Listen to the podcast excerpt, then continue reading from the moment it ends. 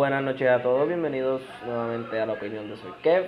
Hoy voy a estar hablando un, un poquito, bastante, un buen rato sobre el cine, la importancia del cine y, y el impacto del cine, no tan solo en mí, pero lo que yo entiendo que, que ha sido el impacto del cine en, en- todas nuestras vidas y en, en cómo el mundo opera y, y demás. Voy a, obviamente, entiendo yo que voy a tocar dos o tres temas bastante interesantes. Tengo dos o tres apuntes en, en- dos o tres notas en mi libreta, no de ahora, sino de, de hace mucho tiempo que he escrito poco a poco a través de los años y las voy a tocar, las voy a discutir y nada, voy a darle mis películas favoritas, mi- mis directores favoritos y no voy a tocar temas tan complicados como productores y, y- y guionistas y qué sé yo, porque pues no creo que, que- que a todo el mundo le interese eso tanto como a mí, pero vamos a empezar por, por voy a empezar por mí. Y es que la primera vez que yo recuerdo haber visto una película en el cine, pero de que entré al cine, me senté en el cine y que, que yo tengo un recuerdo vivo de eso, eh, fue Spider-Man. Spider-Man, la primera de Spider-Man de Tobey Maguire. eh, para aquellos que saben quién es el director, que es Sam Raimi, yo vi esa película y... o sea, ay mi madre, el impacto de esa película en mí y, yo recuerdo el impacto que tuvo en, en la... O sea, obviamente en la cultura, la gente alrededor mío y demás, porque cuando... A, través del tiempo, obviamente fui apreciando un poco más la película y, pude conocer un poco más sobre la historia de cómo se hizo y cómo llegó a los cines y, lo, que se convirtió y demás, pero hablando desde mi, de- de- de- yo de chiquito, recuerdo que yo vi esa película en el cine y para mí eso era, o sea, era una, era una magia, era una magia, pos- para mí era posible, para mí, eh, para mí podía pasar, eh, eh, o sea, yo sí sabía lo que eran las películas, obviamente, y, sabía lo que era un actor y demás, pero cuando yo vi esa película, la, la manera en la que estaba hecha, por lo menos la calidad, causó un impacto en mí, que yo me lo viví de una manera que, que quise después eh, todo, todo de Spider-Man, o sea, tenía cuadros, cepillos, rock, todo, toda mi vida giraba alrededor de Spider-Man, y yo era Spider-Man, y yo era Peter Parker, y así sucesivamente, y recuerdo, recuerdo que, que el, el- el- la, la fascinación mía con Spider-Man fue tanta que en mi casa mi hermana eh, hicimos una película casera como quien dice de Spider-Man y el primo mío era el villano y recuerdo que, que yo empujaba un carro, ayudaba a alguien, eh, guiaba en un carro, o sea, una película una porquería de película, yo era un, un niño, pero es para que tengan una idea del impacto que tiene el cine en mí, ¿verdad? Y recuerdo poco a poco otras películas, lo que fue X-Men, Matrix, eh, eh, Hell, muchas películas. Pero automáticamente después de Spider-Man, lo que recuerdo exactamente fue como que X-Men. La primera película de X-Men fue otro palo, obviamente. Y, y yo era entonces Wolverine. Y siempre me gustaba Cyclops, para aquellos que saben y demás, pero pues el boom obviamente yo creo que todo el mundo lo tenía con Wolverine. La cuestión es que poco a poco me recuerdo que mi, mi, mi, mi padrastro me fue como que introduciendo poquito a poquito en otras películas. Películas más, más ¿verdad? Más, más, más adultas o más personales o, menos ciencia ficción o más ciencia ficción. Yo vi de todo, literalmente de todo. Muñequitos, series. eh. La cuestión es que recuerdo Steven Spielberg, recuerdo E.T., recuerdo Jaws, recuerdo Jurassic Park y, y les voy a hablar sobre unos detalles interesantes que recuerdo muchas veces de las películas. A veces yo recuerdo las películas más por la música que por, por, por, por sus imágenes y demás. Y eso es algo que voy a hablar más adelante, pero volviendo a Steven Spielberg con, con, con sus películas y demás, E.T., recuerdo que E.T. me daba miedo. Porque obviamente era de extraterrestres y yo recuerdo mucho las escenas en el bosque y demás y me daba miedo. O sea, yo decía, diablo, si si yo me meto en un bosque y yo no encuentro como un extraterrestre. ¿Qué, ¿Qué es lo que yo O obviamente, yo pensaba todas esas cosas, aunque no se lo crean. la cuestión es que me daba miedo E.T. Después vi Jurassic Park y aunque no me lo crean, lo, lo más que yo recuerdo decir por... Eh, eh,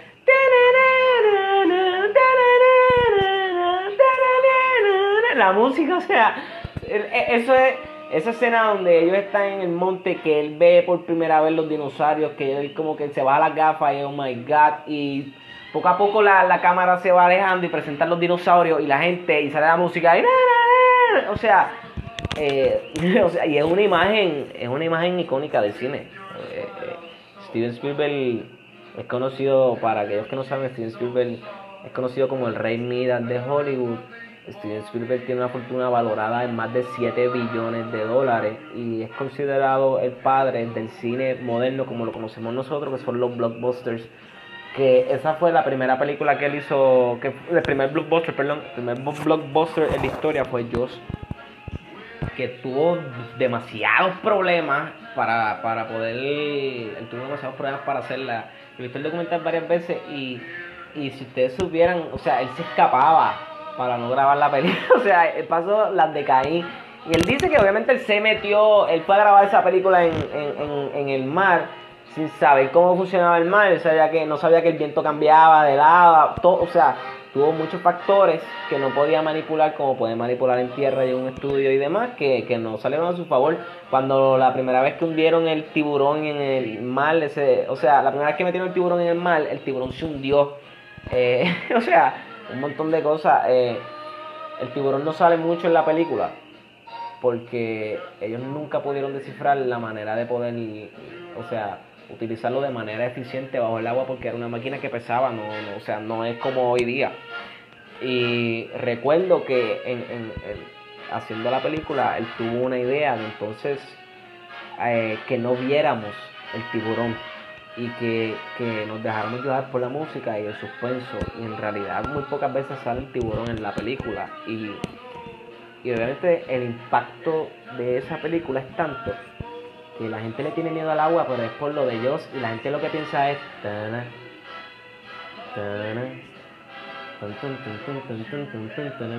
¿Me entiendes lo que te quiero decir? Ese es el impacto que, que, que Steven Spielberg logra en nosotros con, con una complicación haciendo la película. Eh, son muchos detallitos que yo he visto en, varias entrevistas, en varios documentales que son bien interesantes. Y eh, después de eso recuerdo, él tuvo otras películas de extraterrestres y demás, pero que Close Encounters of Third Kind, que nunca, nunca me agarró como me agarró después de viejo, como quien dice. Y después entonces fue Star Wars con George Lucas y wow, o sea...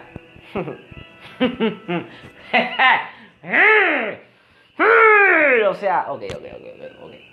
Star Wars es una religión. He discutido esto mil veces con, un montón de gente y no he discutido en el sentido de discutir, sino que he hablado un montón de veces con gente viejo, adulto, de todo. Y Star Wars es una religión. O sea, la mitología de Star Wars va simple y sencillamente más allá de una historia. Eh, George Lucas escribe lo que se conoce como el, el monomito y, y, A Hero's Journey son unos conceptos de literatura que, que tratan sobre una persona sencilla encontrando un propósito en la vida, atravesando por ese, ese, e, e, e, ese viaje para convertirse en una persona mejor, ponerse a prueba y convertirse en un héroe. Eh, eh, o sea, son esos puntos que toca que tocan esas películas. La estructura de esas películas, eh, para mí por lo menos, incluso he escuchado profesores que me han dicho y me han dado clases sobre esto. Y o sea, la, la manera en la que están contadas las primeras películas de Star Wars es básicamente la manera en la que se debería contar una buena película de ciencia ficción. Y, y cuando uno ve esas películas, uno, uno a lo mejor al principio no las puede apreciar o la gente se le hace bien difícil verlas porque, ah, que si ciencia ficción o, o cosas de embuste en el, en el, espacio y demás. Y sí, todas esas cosas son factores que, que, que, que influyen. Pero la película tiene en sí una, una filosofía que, que muchas personas aplican en la vida real y hay varios personajes que son lo que es Yoda y, demás que tocan eso. Y, trata sobre en realidad el bien y el mal. Y, el bien y el mal se puede decir que es el lado de la fuerza el lado de la oscuridad, whatever, the light, the, dark side, whatever. Y en realidad, pues, pues son, son, películas que han tenido mucho impacto, no tan solo en mi vida, sino que en, en, el cine a nivel mundial. Después, uno poco a poco, pues yo recuerdo ver todas estas películas de Jim Carrey, Adam Sandler, estas películas de comedia, todas estas películas pues graciosas que tenían mucho. Yo siempre recuerdo estas películas porque estas películas tenían música de rock. Y a mí, a mí obviamente, yo soy rockero y, y siempre decía, ya, este tipo hace las películas que le gustan, porque él las dirigía o las producía. Y él hacía estas películas con sus panas, siempre en todas las películas salían los mismos tipos. o sea, y era, era algo bien familiar, o sea, era como que si tú veías una película de esta gente, tú sabías que la película iba a estar buena y la iba a pasar súper en la madre, o sea, era la, era, la montaba antes de ir a ver al cine la película de Hans Más adelante después de viejo se cocotó. Pero ahora todavía, o sea, ahora no, perdón, sus películas todavía se sostienen. Yo diría que lo que es Mr. Dick, Click, eh, Little Nicky, eh, Big Daddy, Anger Management, o sea, Anger Management, Anger Management, ay, Dios mío, I feel pretty. Eso, anyway, un chiste interno. La cuestión es que recuerdo también Jim Carrey, y Jim Carrey era más un payaso, y Ventura, Chicaca, whatever, eh, No Man Number, eh, Liar Liar, Me Myself, Me Myself and. Yo recuerdo que cuando yo veía Me Myself and Irene, mi padrastro, que si en algún momento escucha esto, me decía, espérate, que esta película es fuerte, y le daban, a ver si recuerdo que le daba para adelante a citar, y yo, espérate, deme. O sea, eh, también me pasó con, con, con películas de misterio yo no soy muy fan del misterio. Porque las películas de misterio que me puso mi padrastro son películas buenas. Pero las películas que después siguieron saliendo, que, que yo, vi después de viejo, como quien dice, son. Es lo mismo. Y, obviamente entendí que es una fórmula, pero recuerdo estas películas como El, el Exorcista, eh, Carrie, eh, The Grudge, Texas Chainsaw Massacre, Nightmare on Elm Street, Scream, Chucky, que por cierto me prohibían Chucky. Me prohibían, ¡ay, Chucky! Anyway, la cuestión es que recuerdo estas películas y de todas, las más que me, la más que me gustaron fue, fue la, fueron las de Nightmare on Elm Street. Porque ustedes se imaginan que ustedes se duerman y en su sueño alguien los persiga. O sea, ese, esa eso está bestial. O sea, para, para alguien que quiera asesinar algo así, o sea, eso es una idea en la madre eh, Scream, pues siempre me gustó esa idea de que era, de que era este tipo que, que, ¿verdad? Con la máscara, whatever.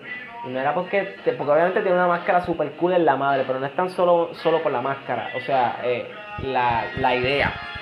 A mí no me gustan estas películas de misterio que simplemente son películas donde la gente ¡ah! Muere, la, la, la arranca en la cabeza. A mí no me gustan estas películas sin sentido.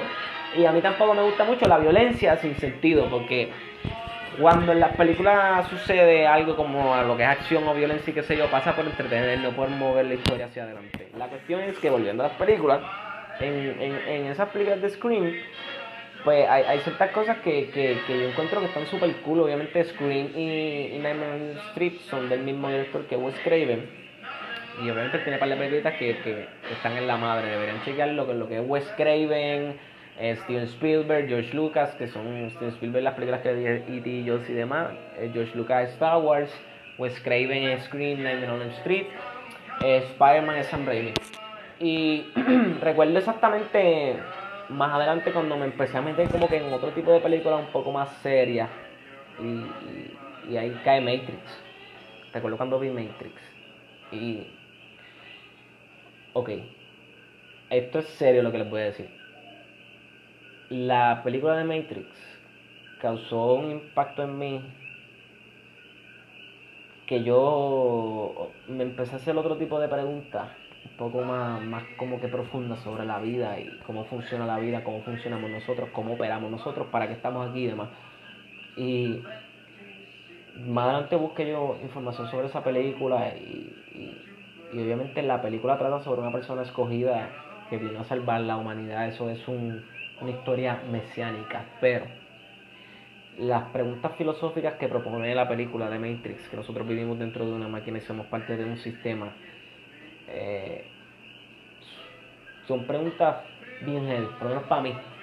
y la cuestión es que estas películas de Matrix revolucionaron la acción. En sus tiempos cuando salieron, revolucionaron la manera en la que se, hacían las películas de acción o, o, o, sea, en la que se filmaban las escenas de acción, porque obviamente la película trajo un montón de cosas revolucionarias, lo que es la cámara lenta, la, el tiro 360, un montón de cosas que son otros aspectos técnicos que tienen más que ver con cómo hacer películas que como tú las recibes o, las, o lo que yo estoy tratando de explicar. La cuestión es que estas películas de Matrix más adelante se, se, escracharon como quien dice, pero pues la primera película obviamente eh, es, la mejor de Matrix, pero para mí es bien importante en mi vida, por lo menos personal. Moviéndome de Matrix ya más en, en, en los 2000. Empecé a ver películas más, ¿ves? Más serias y de misterio y, y más fuertes. películas de adulto también, como quien dice, Scarface, Casino, Goodfellas, eh, Carlitos Way, eh, estas películas de misterio bien fuerte. Recuerdo que había una película que sí de Grudge, eh, White Noise, todas esas películas, whatever.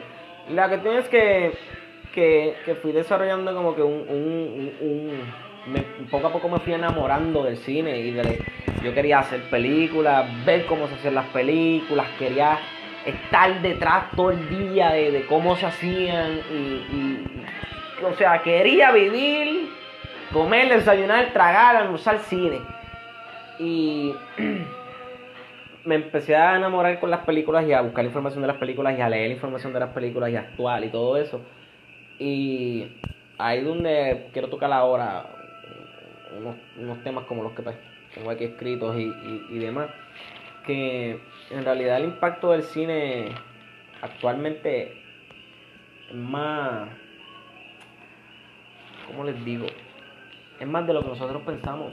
El cine actualmente educa a, a la sociedad, educa a las personas, le enseña a las personas a responder a ciertas situaciones, le enseña a las personas a, a, lidiar de ciertas maneras con, con, ¿verdad? con ciertos acontecimientos o las cosas que presenten y situaciones que presenten en, las películas, es un reflejo de nosotros básicamente. Y, y, cuando uno va al cine, uno obviamente busca dejar, despejarse y demás, pero cuando uno va al cine y uno se sienta en esa sala a ver esa película, esas imágenes eh, se supone que te transporten y, te agarren en un viaje como quien dice, ¿verdad? Y no quiero parecer un loquito diciendo esto, pero la realidad es que ese es el propósito de, un cineasta, de alguien que, quiere contar una película además. El propósito es agarrarte la historia y que tú te sientas identificado en la historia y, que tú digas, diablo, mano, eso me ha pasado a mí. O que tú digas, diablo, mano, bendito. O sea, que tú tengas esas reacciones al personaje y a la historia. Y de eso se trata. Mira, aquí yo tengo el cine puede ser todo a la vez. Música, poesía, pintura, pensamiento, filosofía, psicología. Y sí, el cine en realidad, el cine incorpora todas las artes, todo lo que tiene que ver con fotografía, eh, pintura, música, escritura, los guiones son historia, whatever, son diálogos, la poesía, todo, todas las artes están incorporadas en el cine, en, una película, whatever. Eh, normalmente te, puedo decir que es el, arte más, reciente que uno conoce en el sentido de que, o sea, eh, esto nació hace como 100 años básicamente, es un bebé todavía y, y apenas se está viendo, apenas se está viendo la, la, la capacidad que tiene el cine para contar historias en movimiento, en 3D, en, IMAX, eh, en silencio, eh, en blanco y negro, sin sonido. O sea, hay un montón de posibilidades en el cine que los cineastas están experimentando, experimentan a través de los años.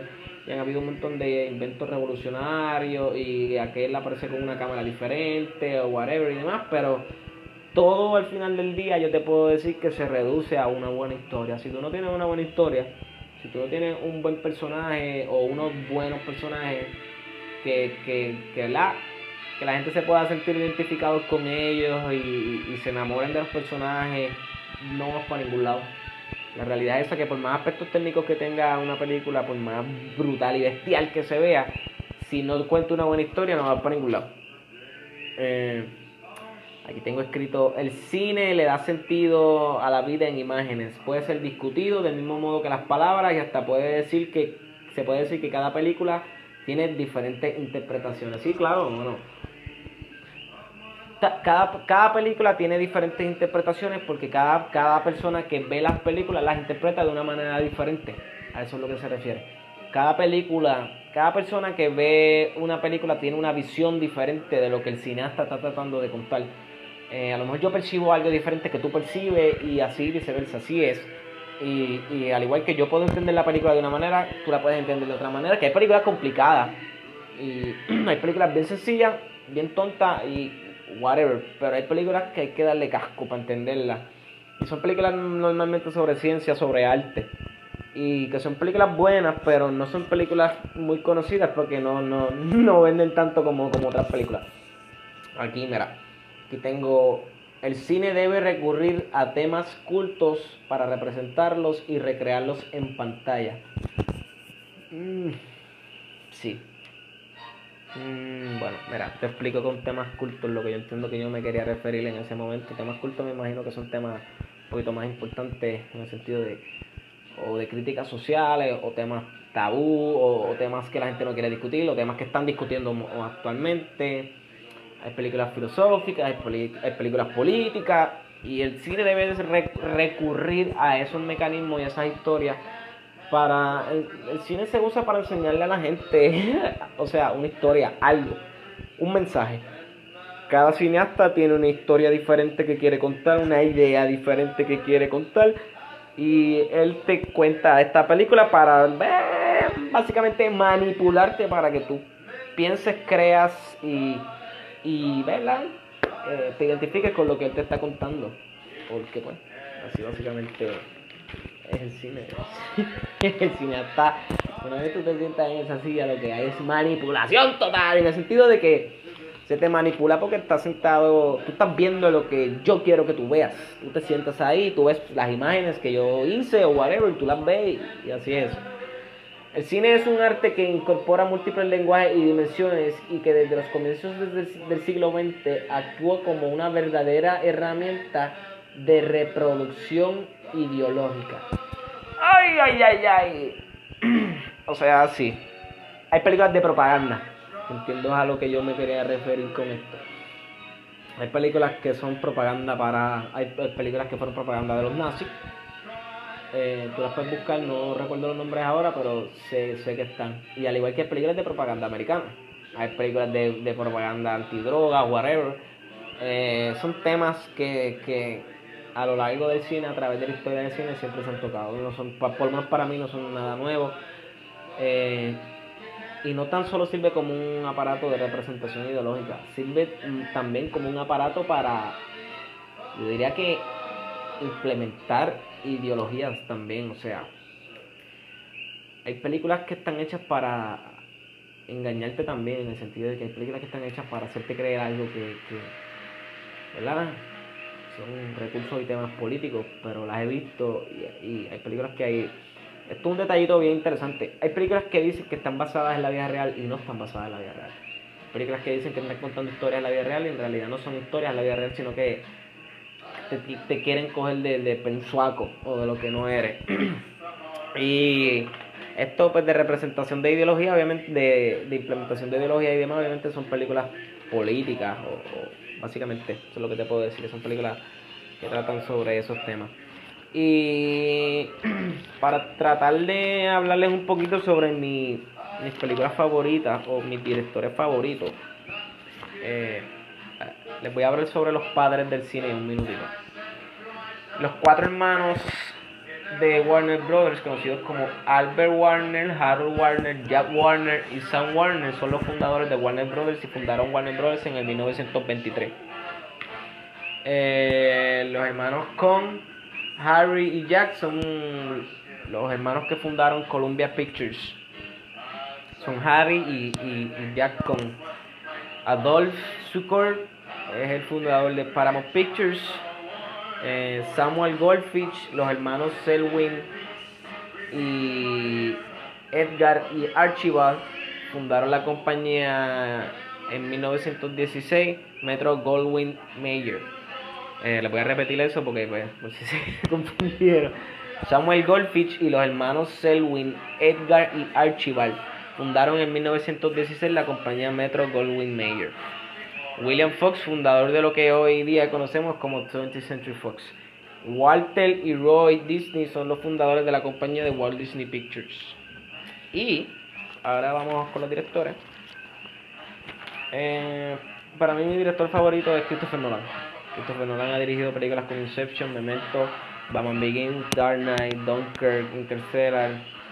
O sea, él es eh, básicamente el mejor director de cine de, de la década, de esta década. Eh, básicamente ha dirigido los mejores blockbusters en estos últimos 10 años. Él, él, tiene la fama de que puede entrar a los estudios y pedir 100 millones de dólares y se los dan así porque sí. Y en realidad se le ha preguntado hasta en entrevistas si eso es cierto.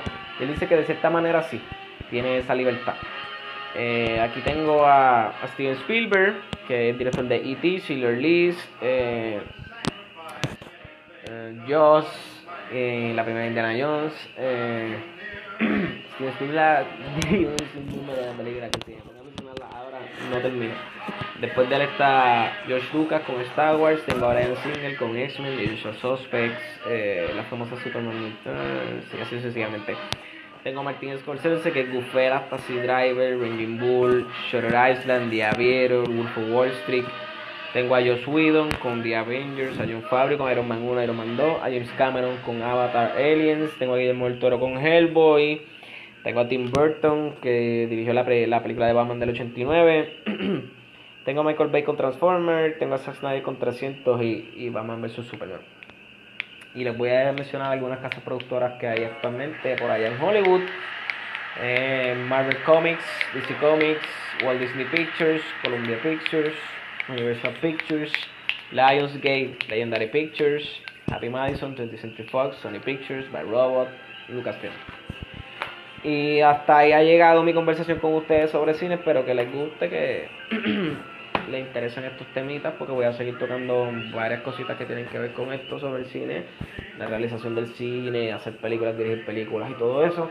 También voy a hablar de música más adelante y de otras cosas un poquito más filosóficas y, psicológicas. Nada, espero que lo disfruten y que sea de su, de su agrado. Bye bye.